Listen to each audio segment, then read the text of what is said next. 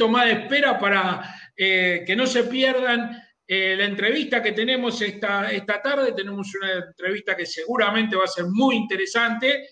Vamos a hablar con Juan Carlos Maldotti. Buenas tardes, Juan Carlos. Muchas gracias por esta comunicación con antes de las chapas. Bueno, buenas tardes a ustedes. Este, colaborando y haciendo algo importante. La gente a veces tiene que conocer, aunque yo ya tengo unos años, los protagonistas y acá estamos.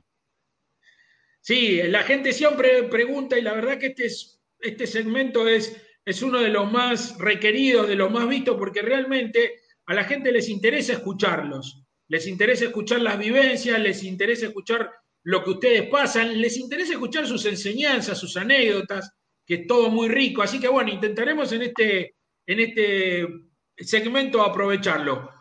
Juan Pablo, Héctor, arranquen ustedes hoy.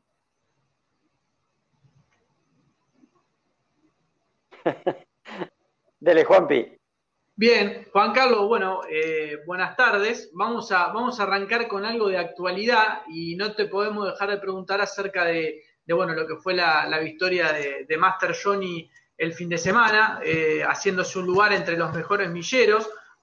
Uno de los tantos, me imagino yo, uno de los tantos ejemplares que sufrió la pandemia, porque te tocó reprisarlo nada más y nada menos que en la polla de potrillo, lo cual no es algo, no es algo fácil y seguramente es algo que, nunca hubieses planeado sin pandemia de por medio.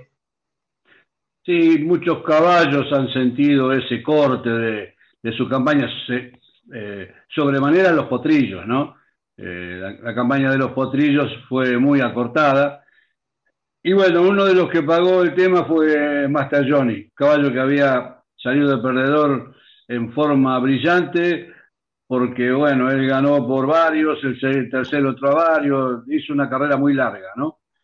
Repisó la polla, tuvo un golpe en un garrón grande, un corte, todavía nunca se supo, ni creo que se va a saber, con qué se lo hizo el caballo, y fue una performance falsa.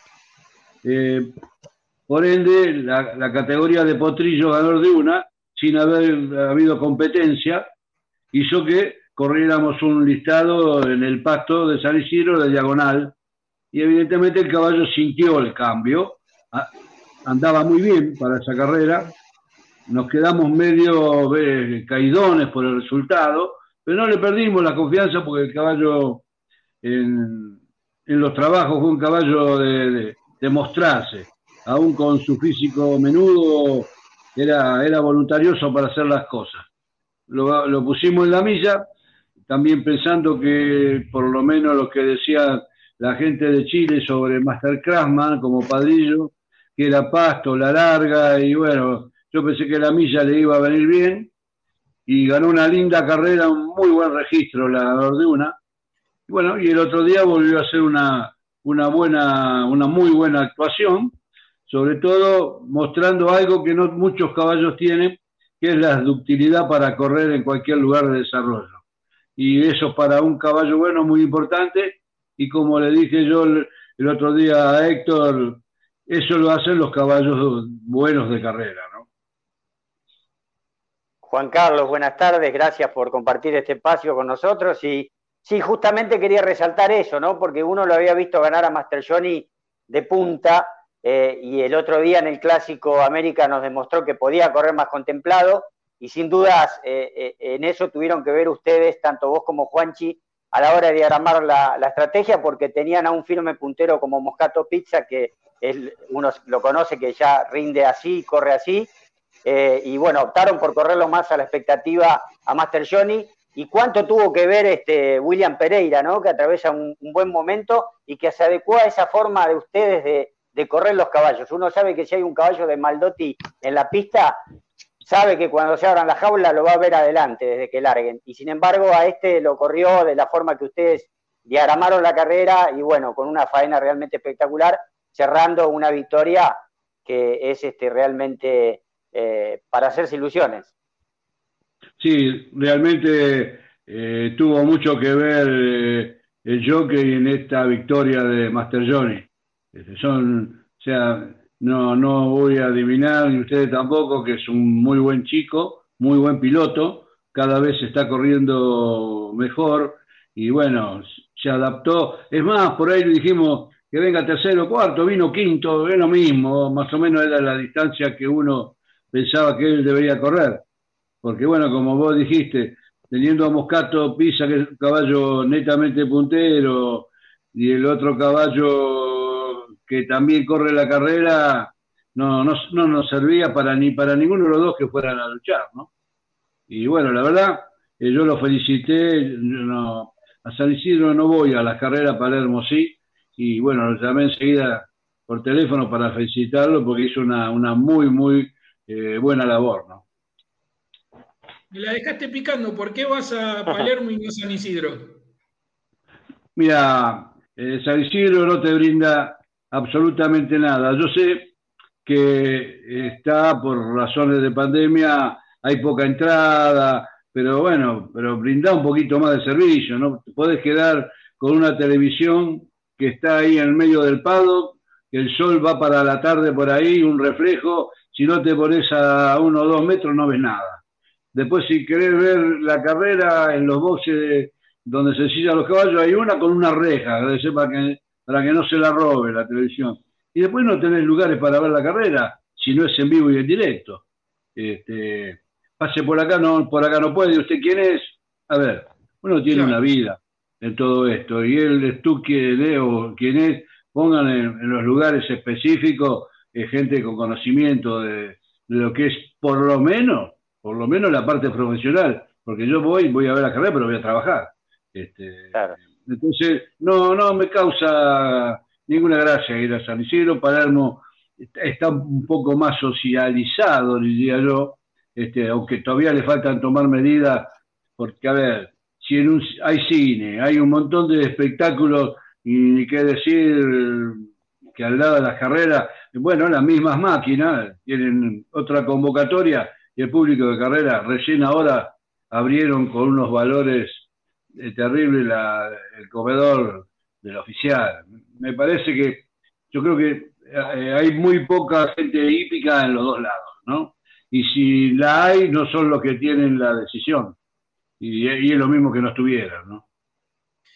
Em, Juan Carlos, acerca de este tema que vos tocás, ustedes están, vamos a salir un, poquito después si los chicos quieren volver de, lo que es la actualidad esta de, Master John y demás.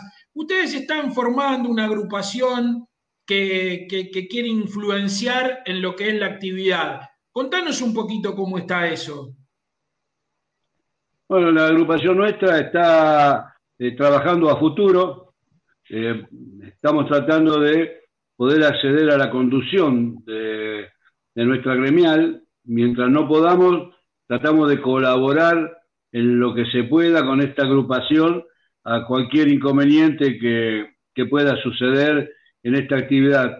Tuvimos, eh, por una buena gestión de un amigo, tuvimos una reunión hace 20 días de una hora y pico con el presidente de la lotería, este, que no muchos las consiguen. Por supuesto, nos llevamos promesas, pero por supuesto también dejamos un montón de, temas pendientes y que le podría ser. Bueno, ese mismo día que estuvimos le dijimos, mire, si no manejan un poco mejor y, están a favor del hipódromo y hacer cambio, en cualquier momento le paran las carreras porque la pista, ¿no le parece? salimos de la reunión, ese jueves se suspendieron las carreras. O sea, hay, para la hípica, a ver, hay tantas cosas para hacer, pero hay que hacerlas mancomunadamente, o sea, profesionales como los cuidadores, problemas mil, eh, los jockeys. ¿A, usted le parece que, le han cerrado el agua caliente a los jockeys para que no se dañen después de las carreras ahora en verano? cumpliendo un protocolo. Si hay un montón de, duchas, hacelo una persona que diga, bueno, vayan de a dos, de a tres. Pero bueno, podés, eso no, no es este. Esa es una, una cosita chiquitita. ¿Entendés? La agrupación está tratando de mejorar un montón de cosas dentro de lo que puede, porque hoy no deja ser una agrupación. No, no. Pero tenemos fe de que haya un cambio, que la gente nos, nos dé una mano para ver si podemos hacer algo más por la actividad. Eh, Juan Carlos, viviste muchísimas etapas del tour, de las buenas, de, las no tan buenas. La pandemia fue algo raro para todos. Eh, en el medio de la pandemia, cuando no teníamos un horizonte y cuando no sabíamos cuándo volvían las carreras, nos podíamos imaginar un montón de escenarios diferentes acerca de cómo iba a seguir eh, el tour. ahora, ya estamos en marzo, las carreras volvieron hace poco más de medio año eh, ¿estamos tal cual te lo imaginabas eh, eh, parados en ese lugar? ¿Estamos peor o estamos un poco mejor? O sea, de, lo que nos imaginábamos en plena pandemia, ¿cómo ves al Turf hoy? Bueno, mira, una pandemia te hace repensar un montón de cosas y es difícil en esto volcar, decir cuál era el camino, ¿no es cierto? Yo creo que, que se podría haber mejorado, yo no sé si se reunieron o no, pero era muy importante que los dos hipódromos centrales tomen un programa a futuro, o sea, yo te digo del arranque, de cuando arrancan nuevamente las carreras, y yo creo que el, programa para mí particularmente no fue el mejor. Vos me decís, ¿qué? ¿Y yo el Pellegrini? Yo no lo hubiese corrido en diciembre. Claro. ¿Por qué no corro en diciembre? Porque si yo alargo el, el Pellegrini, le doy tiempo también a Palermo de correr la, la potrillada a un eh, Martínez,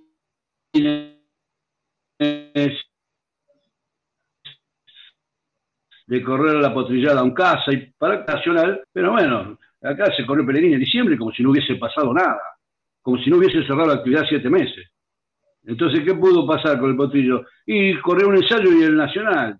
Y, los de, y a Palermo que dejamos, dejamos migajas. O sea, hay cosas, por eso te digo que se tienen que juntar los hipódromos para hacer una cosa en conjunto, ¿no? Sobre todo siguieron haciendo carreras, las que son más caras de bolsa, eh, una categoría el sábado y otra el domingo. Una, una, de las dos no se corre. Entonces, eso tampoco está bien.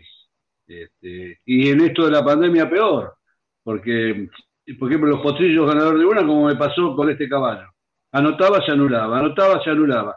Claro, si no hubo carrera de potrillo, ¿cómo se van a llenar? ¿me entendés? Y, encima no lo podés hacer eh, el día sábado en San Isidro y el domingo en Palermo. Una de las dos sabías que no se corría, o si no se corría ninguna de las dos. Entonces todo eso está en la inventiva de la gente que maneja la parte hípica, estos, esos hípicos. Eh, Juan Carlos, por, su trabajo, dale Héctor. Sí, no, eh, siguiendo la misma línea, Juan Carlos, justamente el tema de la falta de carreras para los potrillos es, muy marcado, es un problema que, se nota claramente en el calendario. Y todos estos problemas que vos recién citabas, el Pellegrini, coincido, yo también lo podrían haber corrido tranquilamente dos meses después, que no hubiera variado nada y hubiera jugado en favor de la actividad y de aquellos caballos que necesitaban completar preparación. Pero eh, una de las cuestiones que arrastró la pandemia, me parece, es que la dirigencia hace, hace, hace sin consultar y ustedes como profesionales no tienen una representación legítima. Existe la gremial como tal, pero me parece que está totalmente acéfala. No hay ninguna presentación ante la dirigencia de presentar estas inquietudes que son tan importantes para un entrenador de preparar un caballo y tener una carrera donde correrla, donde correrlo. Sí, evidentemente estamos muy desprotegidos a ese nivel. Este, falta gestión, que es lo más importante. Pero yo lo que hablé del Pellegrini, a ver, vos fijate lo que sucedió después para, ver que lo que pensás vos y pienso yo tenemos razón del Pellegrini. ¿Cuándo se corre el latino este año? ¿Qué fecha? En octubre. Octubre, en octubre. Había tiempo. No, se, no se iba a encimar con el latino.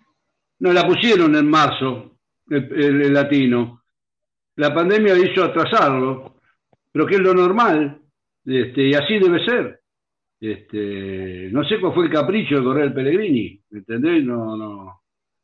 Este, pero bueno, hay que, por eso te digo, esta agrupación de repente tiene un montón de cosas este, para poder seguramente mejorar, pero tenés que gestionar para eso, tenés que estar, pedir y, seguir muy, muy, muy cerca todos los problemas de la actividad, que no solo son eso, hay muchísimos, hay muchísimos. Este, yo, por ejemplo, el tema de que los análisis nuestros van son auditados en Francia. Bueno, es, de conocer cuál es nuestra hípica y cuál es la hípica francesa o europea. Este, en, esa hípica, el único que maneja eh, inyecciones, jeringa y todo es el veterinario. Acá, vos, cualquiera que tiene plata va a una veterinaria y te llevas lo que querés. El sistema es tan distinto, vos no podés. Que, ¿Por qué? Porque hay una institución que vamos a perder grupo 1, pero vamos a ser realistas. Perdamos grupo 1, porque la verdad, Argentina tiene demasiado grupo 1. ¿Me entendés? Y amontonado. Es una, es una opinión particular, ¿eh? De repente algún caballero va a decir, no, porque, no, no, no. A ver, este, y ustedes habrán visto que acá han ganado caballos que han ganado Grupo 1 y fueron a correr al exterior y no tocaron la pelota. A algunos le han ido muy bien, pero a muchos le ha ido muy mal. Entonces, hay que, pero eso hay que tratarlo con toda la actividad, no es una cosa que van a trabajar los hipódromos solamente. Cada uno tiene que dar su opinión. Yo tengo un video de New Market que me regalaron. Un placer ver cómo salen los caballos a variar. Sobre todo la caballeriza de Godolfi. Ah, bueno. Que me diga en Palermo, San Isidro o en cualquier hipódromo de la Argentina si tenemos el 10% de eso. ¿Cómo va a comparar una, una hípica rica a la hípica nuestra? Acá todo lo que tenemos es artesanal, tenemos poca cosa, ¿viste? Para brindar y decir, estamos como allá. Podemos brindarle buenos, buenos pastos, buenas praderas, buen clima para la crianza y un montón de cosas, pero organización y todo lo demás, y, economía, ni que hablar. Ni que hablar. Juan Carlos, vos por tu actividad tenés diálogo permanente con, los, con la gente, además todos nos conocemos y sabemos quiénes son las autoridades de Palermo, de San Isidro, eh, ¿Por qué crees que no, que no pasa que Palermo y San Isidro se juntan y hacen un calendario conjunto coherente? Egos, negocios, eh, falta de, comprensión, falta de interés. Porque es sentarse en una mesa y vos acá, vos acá y vos acá. Mira, yo te voy a hacer un comentario. No fui nueve años este, en el tiempo de la dictadura militar presidente de la institución y teníamos una buena comunicación. Este, todavía no se había eh, reabierto San Isidro, ¿no? Cuando se reabre San Isidro, le, digo a la gente que manejaba San Isidro y la de Palermo, júntense para hacer el programa. Yo no sé si seguirá haciendo lo mismo.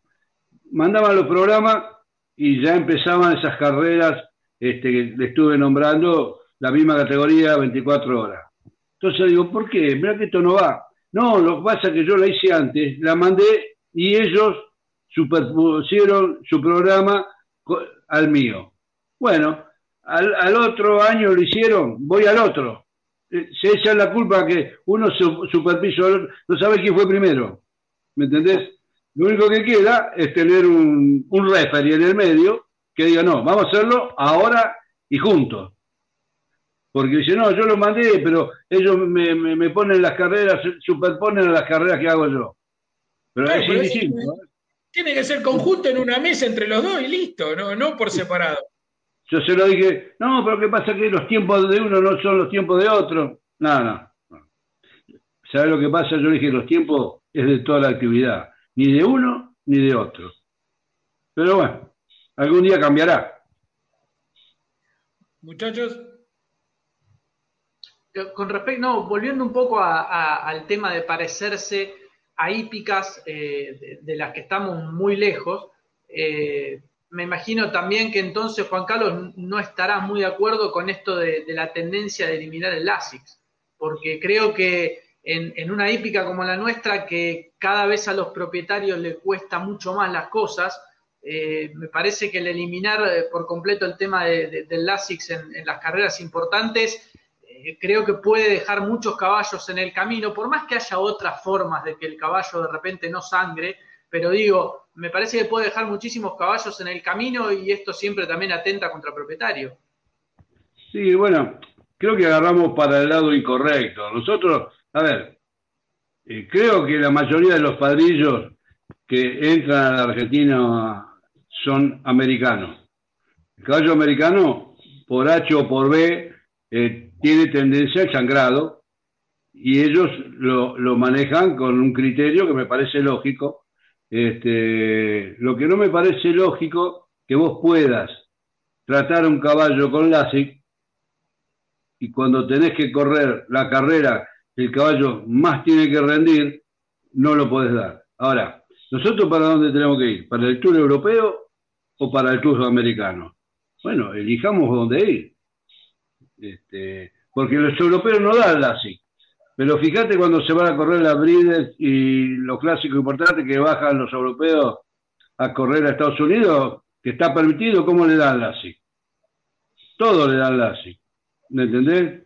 Entonces, bueno, eso hay que, hay que, es un tema muy, muy largo. Hubo muchas discusiones en el momento que se puso y, triunfó la, parte europea, diría yo, ¿no?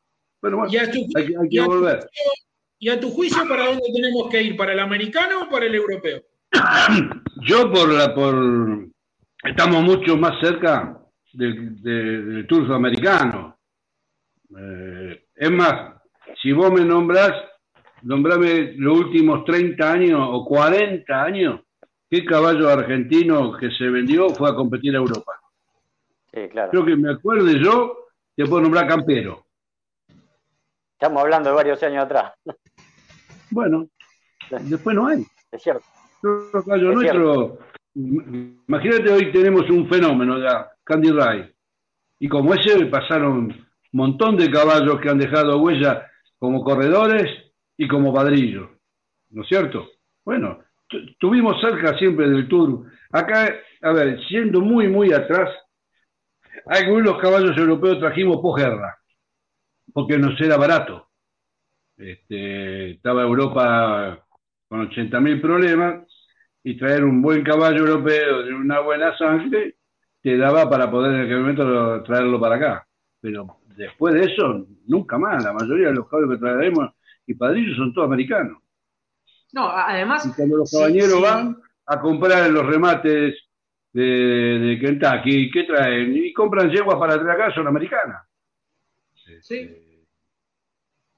Por ahí van a Europa, alguna sal del Well, pero bueno.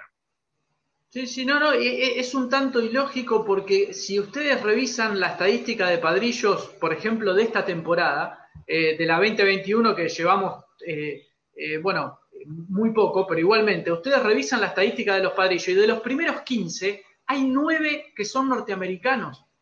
Entonces digo, ¿cómo vamos a pretender parecernos al turf europeo si la realidad es que nuestros caballos son más norteamericanos que, o sea, eh, teníamos caballos europeos hace muchísimos años, pero después esto cambió, eh, cambió muchísimo. Entonces, si vos tenés nueve de los primeros 15 padrillos de la estadística, nueve son norteamericanos, ¿cómo no vamos a querer parecer al Tour de Europa?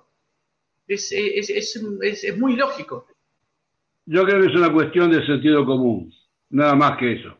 Pero ¿sabés lo que pasa, Juan? Es, es el menos común de los sentidos. ¿eh? Claro. Juan, estas, últimas horas se conocieron suspensiones de todos los colores tipo eh, contra entrenadores, por llamarlo de alguna manera, porque a muchos no le conocemos el apellido, que le dieron por la cabeza cuatro o cinco años por envenenar caballos directamente, porque el componente de todas las drogas que le dieron es para matar un caballo. Eh, las sanciones me parece que están bien, pero eh, a lo que apunto es a lo siguiente, se está hablando mucho de la necesidad del centro único de doping. Pero no hay que modificar también el reglamento y, hacer las penas este, tan duras de manera que el tipo que envenena un caballo no vuelva más al turf. Sí, mira, el reglamento, el, control único va a ser importantísimo. Es una parte para mejorar la cosa, no es lo total. Eh, hay muchas cosas, hay muchos cuidadores este, de patentes. A ver, eh, vos agarrás el programa, por ejemplo, un miércoles en San Siro, y el 80% de los cuidadores no lo conoces. Correcto. Es malo para la actividad, sobre todo para el apostador. Este, y hay, los jockey del interior. Estamos hablando de, que queremos hacer un tour federal y todo. antes de hacer un tour federal tenés que hacer un reglamento general de carrera para toda la actividad. Si hablamos federal, para todo. Segundo, vos sabés que en los Jockey Club Interior eh, tenés un amigo y le dan una patente. El tipo ese, ¿qué le importa? Que le den 150 años y nunca más va a tener la posibilidad de cuidar porque no le interesa. Era el momento. Bueno, a ver, ahora, termina una sanción eh, y que nos quedamos con la sanción. en Estados Unidos a estos cuidadores que le han suspendido 20 veces, en la segunda o tercera está preso, porque está estafando a la gente. ¿Me entendés? Y la pena que le hace, pone uno, pone otro, pone otro, pone otro. Y así sale 20 de suspensión. ¿Y este quién es? No, este es de fulano. Ah, bueno, y, y cae fulano.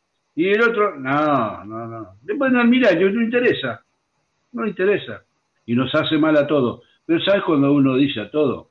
Lo hace mal a todo al profesional honesto, le hace mal al caballero que quiere a caballo, le hace mal a ustedes que están luchando por la actividad que sea mucho mejor y ser periodista de una actividad sana que realmente no lo es. ¿Me entendés? Y se enojan si vos lo criticás. ¿Me entendés? Y bueno, está, o sea que hay, hay problemas que hay que arreglarlo desde la base, porque si no, no salimos más de esto. Juan Carlos, un poquito eh, viniendo al, día a día tuyo, ¿cómo, ¿cómo es hoy tu estudio? ¿Cuántos caballos tenés? ¿Cómo es la mm. transferencia de conocimientos con, con Juanchi? Contanos un poco lo tuyo personal ahora.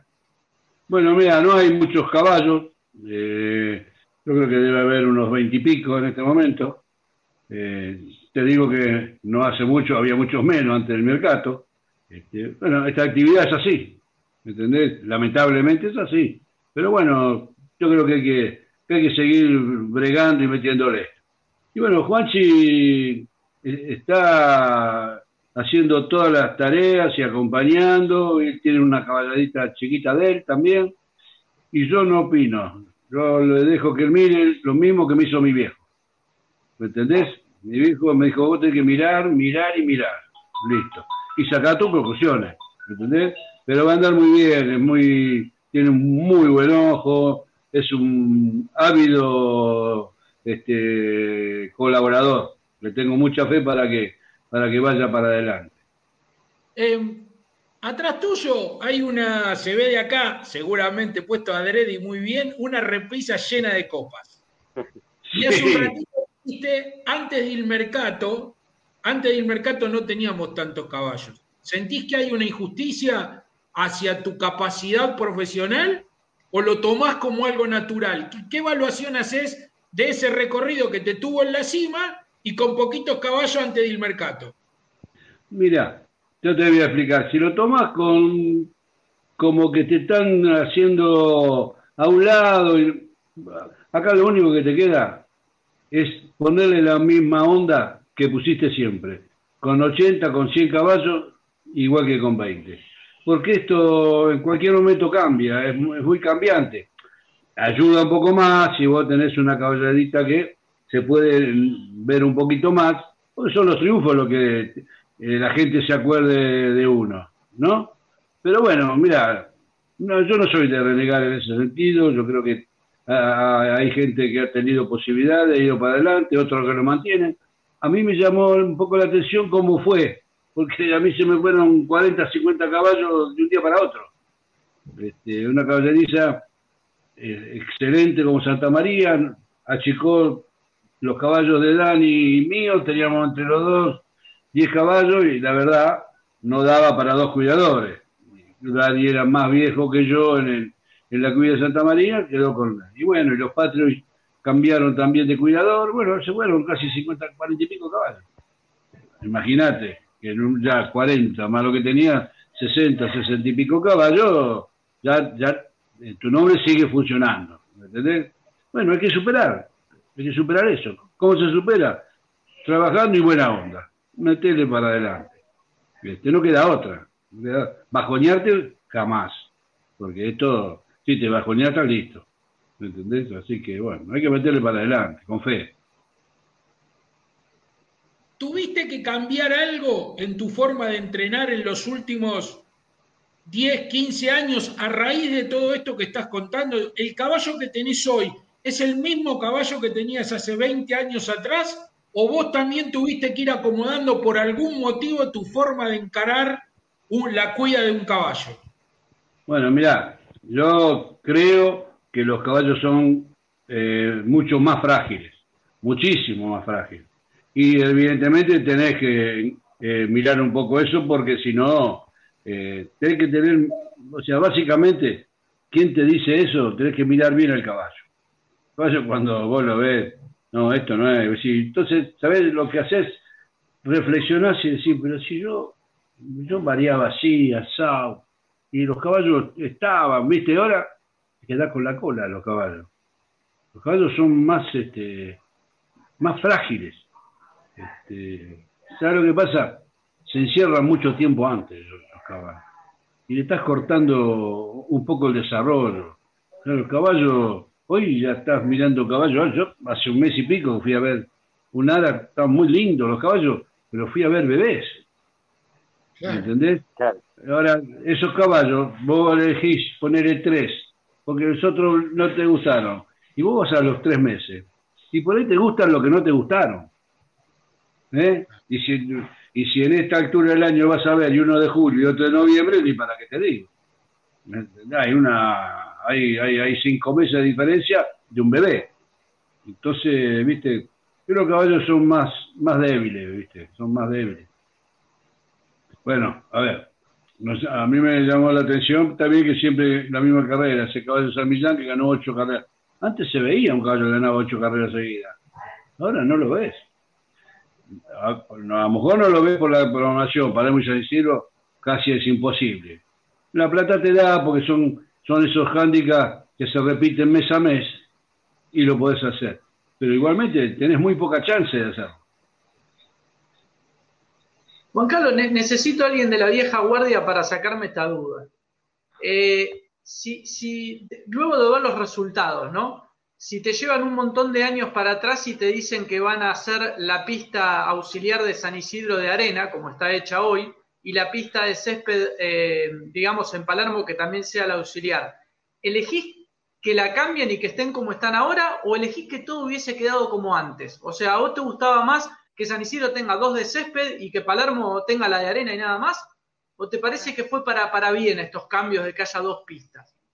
Bueno, mira, San Isidro este, hizo su cancha de arena que no se la puede criticar.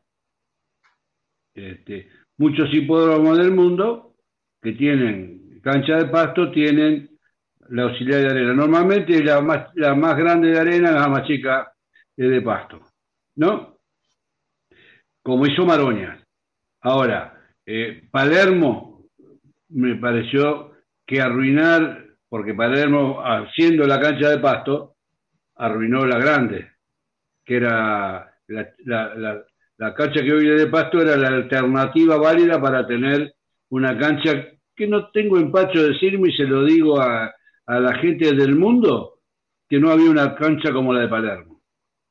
Imposible encontrar, mirá, yo me acuerdo cuando empecé a las carreras, eh, empezaban las carreras bien temprano, no había luces, 10 de la mañana, sobre todo en invierno.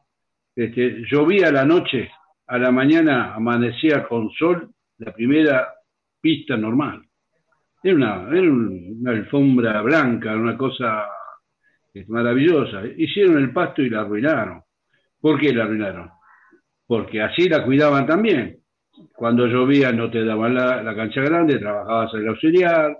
Si había carreras eh, el viernes y estaba por llover, no te la daban. Y, bueno, no, ahora es la grande, la grande, la grande, y bueno, es muy difícil mantenerlo. Y el pasto, a ver, una cancha resistida, bastante resistida.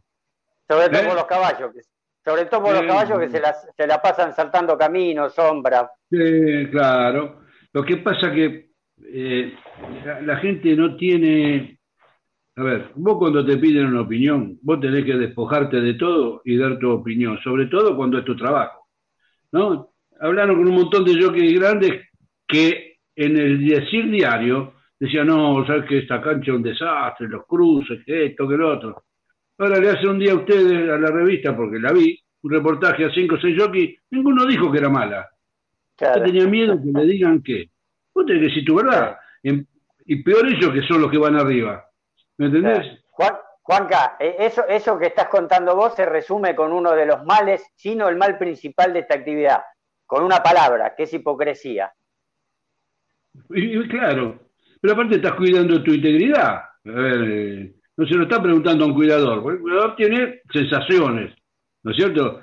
El que arriba tiene lo que tiene que tener, a ver, este, no se siente cómodo en esa pista, ¿me entendés? Primero algunos agarran a tres cuartos de cancha, otros se meten bien por dentro. No hay una lógica. Cada uno emplea lo que le parece. Una cancha no debe ser así. ¿Me entendés? Y ahora te pregunto por otro tema espinoso.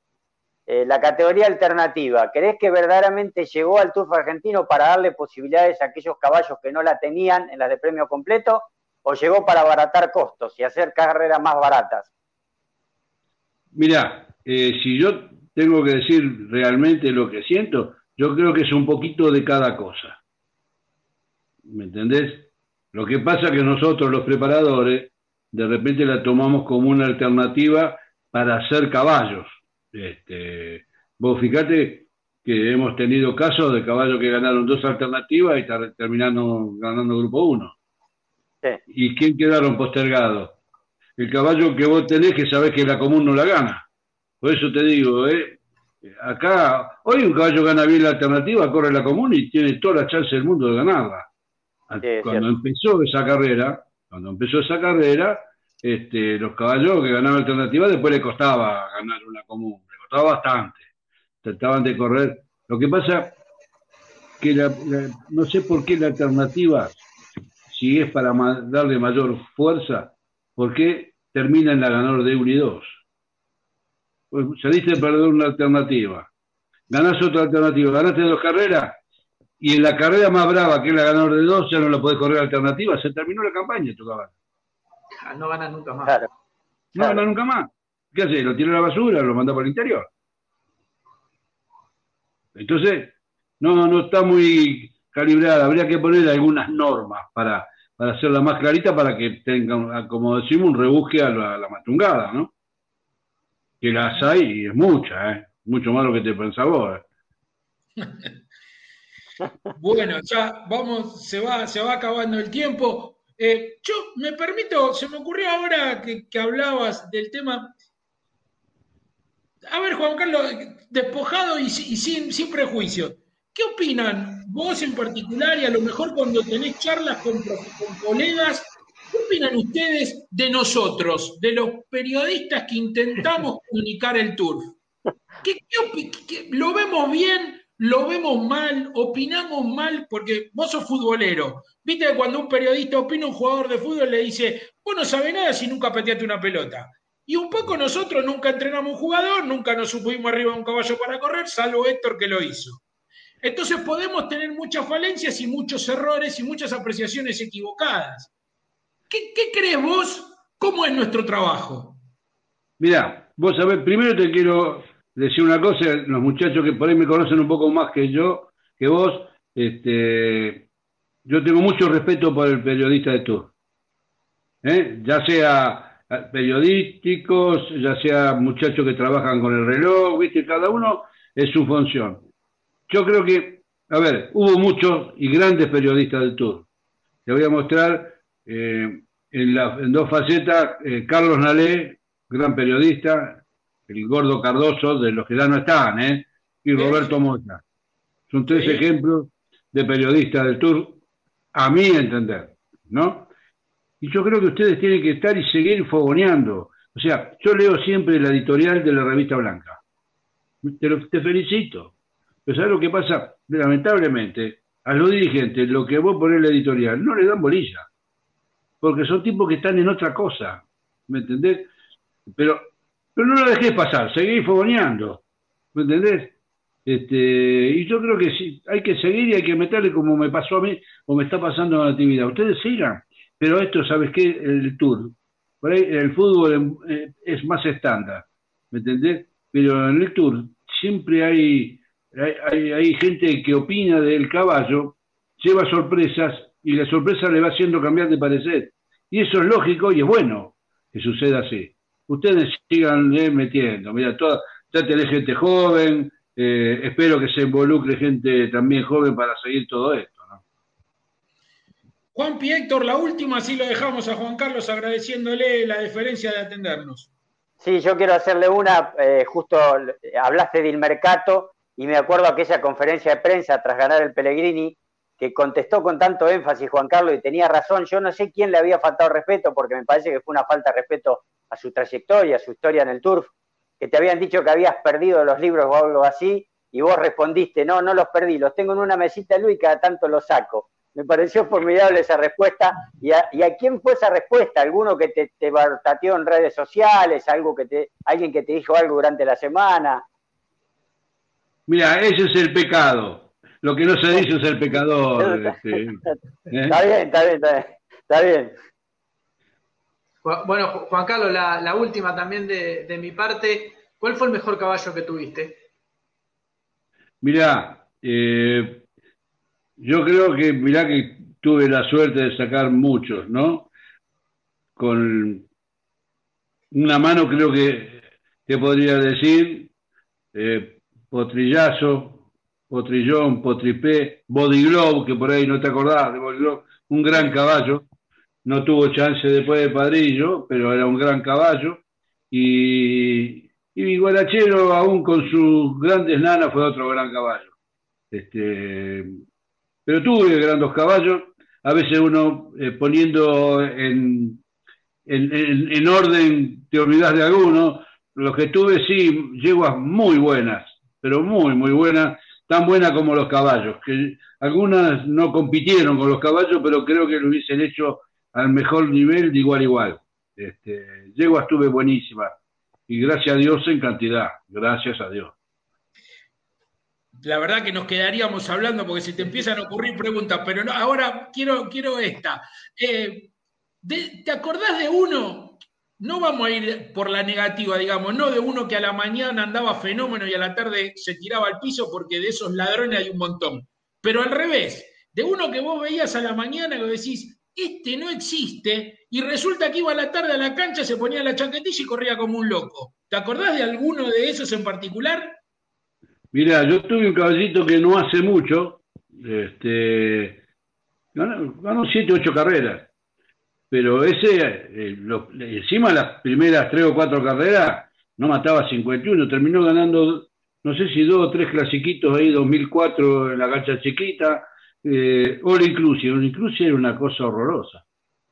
Este, no, no alcanzaba a nadie, un gordo en maratón era, ¿viste? Y bueno, y sin embargo, compartían parte de la sociedad que tenía yo un pedazo el caballo y nos dio inmensas satisfacciones. Cuando echaba, qué sé yo, 50, eh, qué bien que está este, ¿no? Eh, porque el caballo no, nada, iba al bombo él.